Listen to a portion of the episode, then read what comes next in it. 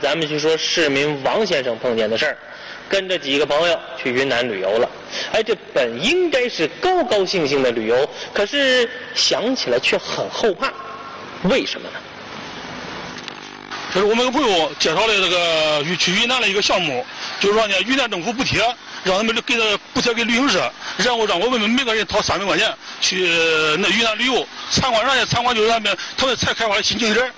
王先生告诉记者，他的这位朋友说，这个团是全国各地游客拼凑成的，每个城市只有四个名额，机会难得，而且是六天六夜全程包吃住，所以王先生和妻子以及另外两个朋友一起毫不犹豫地报了名。报完名交完钱以后，由于旅行社并没有给他们签合同，王先生有些担心，专门还给他的这位朋友打电话确认了一下。行程一发字，合同就合同就成立了了，就按照上面行程就走了，是不是？是不是？咱这个行程，中城国际旅行社员工二百多人，河南省最大旅行社，你到你在百度上查查，你发你都去完了，这没事儿，这都自己人。由于是朋友介绍，王先生并没有多想，于是他们四人跟着团在六月二十二日出发了。呃，我们去了以后，到了昆明，第二天那个他们的地接接了我们，总共是二十七个人。当走到那个云南有个普洱市的情况下，晚上到入住的情况，这个导游以边防要检查为由，把我们所有二十七人身份证全部给给给给给给给收走了。导游把一行二十七个人的身份证收走了之后，王先生就开始感觉不太对劲儿了。之后几天的行程更令他确信自己被骗了。因为我们去了以后呢，中途总共去了呃五家购物店，因为这这几天行程上我们都在购物，在车上都度过的，从来都没有去过呃去去去去旅游去去去去去玩去。这四个人去四个人呢，花了消费了接近就一万块钱。呃，我们整体二十七个人消费大概就是在保守来说啊，在十五万以上。王先生告诉记者，当地的导游分别带他们买了玉器、银器、茶叶、首饰等物品。原本大家都不愿意买，并和导游起了多次争执，但无济于事，最终还是都掏了钱。但是我们不买呢，身份证他们扣押着了，你不买就不不买，你肯定回不来。你们有没有想过报警？当时你看人生在几万块都没想到报警，能够能平安回来就中了。王先生也给记者提供了一段他们在购物期间导游强迫他们买玉器时的录音。我的任务可以告诉你们多少钱一个人均，我的人均是六百块钱。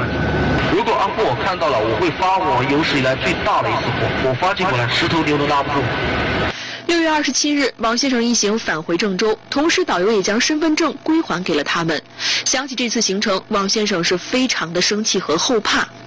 我们这去啊，就是说，感觉就是在。呃，是属于上当受骗。实际上，那个场面是看到了以后，人的看，人的后怕。全国各地，呃，人都被骗到那个地方，集中在一个工厂里。那个光大巴车，我看到最早我中午那我停了有十十多辆车。